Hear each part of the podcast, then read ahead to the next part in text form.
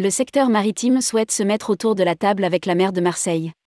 Suite à la pétition lancée par le maire de Marseille. L'ensemble du secteur maritime et économique a envoyé un courrier commun au maire de Marseille pour rappeler à Benoît Payant les engagements des acteurs du transport maritime depuis plusieurs années, après la mise en ligne par ce dernier de la pétition contre la pollution maritime.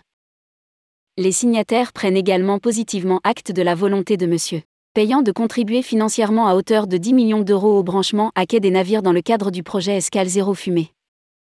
Il lui propose ainsi qu'aux élus concernés de se mettre autour de la table dans les meilleurs délais afin d'identifier des actions complémentaires à court, moyen, long terme, et de les mettre conjointement en œuvre. Le courrier est signé par Alain Mistre, président UMF, Hervé Martel, président GPMM, Jean-François Suard, président Club Croisière, Herminio Echna, président CLIA, Jean-Luc Chauvin, président CCI AMP et Philippe Corsia, président UPE 13 à Monsieur Payant, en réponse à la pétition lancée le 19 juillet par la mairie de Marseille. Voici le courrier dans son intégralité. Rédigé par Céline Imri le jeudi 28 juillet 2022.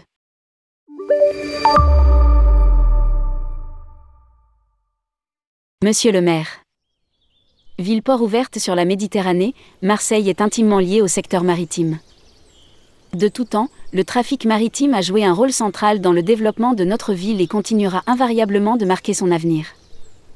Acteurs engagés dans le développement du transport maritime à Marseille, au service des Marseillais et du territoire, nous en assumons au quotidien toutes les responsabilités, et en particulier celles relatives à la protection de la Méditerranée et de ses littoraux.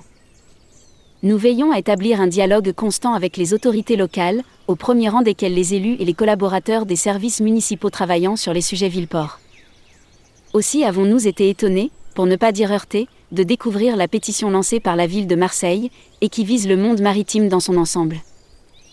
Sur la forme, nous déplorons la méthode. Sur la forme, nous déplorons la méthode, qui est en contradiction totale avec les échanges constructifs que nous menons avec les collectivités locales, les services de l'État, les associations et les Marseillais dans le cadre de la charte Villeport et du Conseil de développement du port, dont la lutte pour la protection de l'environnement est un des fondements. Sur le fond, cette pétition laisse entendre que les acteurs du transport maritime ne prennent pas leurs responsabilités sur ce sujet si crucial pour la pérennité de notre territoire. Ils ont pourtant joué un rôle déterminant dans le renforcement des normes internationales pour réduire l'impact de leur activité sur l'environnement. Depuis 2020, les navires utilisent en Méditerranée occidentale en navigation un carburant avec un taux de soufre à 0,5% contre 3,5% auparavant, et à quai, un carburant à 0,1% diesel marin.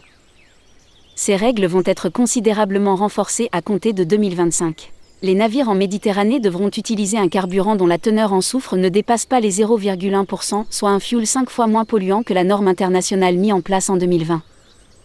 De manière anticipée et volontaire, les armateurs de croisière l'appliquent déjà à Marseille depuis 2020.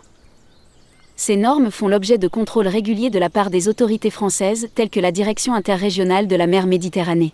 Celle-ci a réalisé près de 400 inspections en 2021 avec des contrôles environnementaux systématiques les services spécialisés de la Direction des Affaires maritimes et l'autorité portuaire.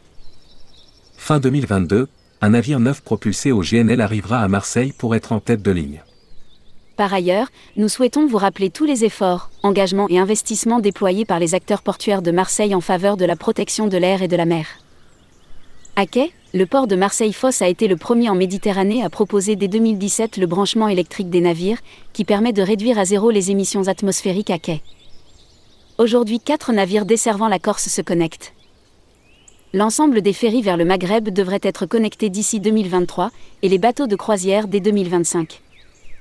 À ce titre, nous prenons acte de votre volonté de contribuer à hauteur de 10 millions d'euros au dispositif régional Escale Zéro Fumée. Nous souhaitons également rappeler le déploiement du gaz naturel liquéfié dont Marseille-Fosse est en train de devenir le seul hub stratégique en Méditerranée.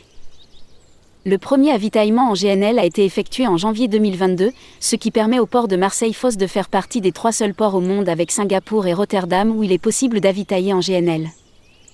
Aussi, fin 2022, un navire neuf propulsé au GNL arrivera à Marseille pour être en tête de ligne de ses rotations sur la Corse, ce qui est unique en Méditerranée. Le port comme les armateurs présents à Marseille ont réalisé d'importants investissements pour adopter cette technologie. En mer, les armateurs ont initié un certain nombre de mesures déterminantes, telles que la charte bleue, dont les engagements pour la transition éco-énergétique de l'activité croisière dépassent le cadre réglementaire. Une discussion est actuellement menée par l'ensemble des professionnels de la croisière, sous l'égide de l'État, pour renforcer ses engagements d'ici la fin d'année.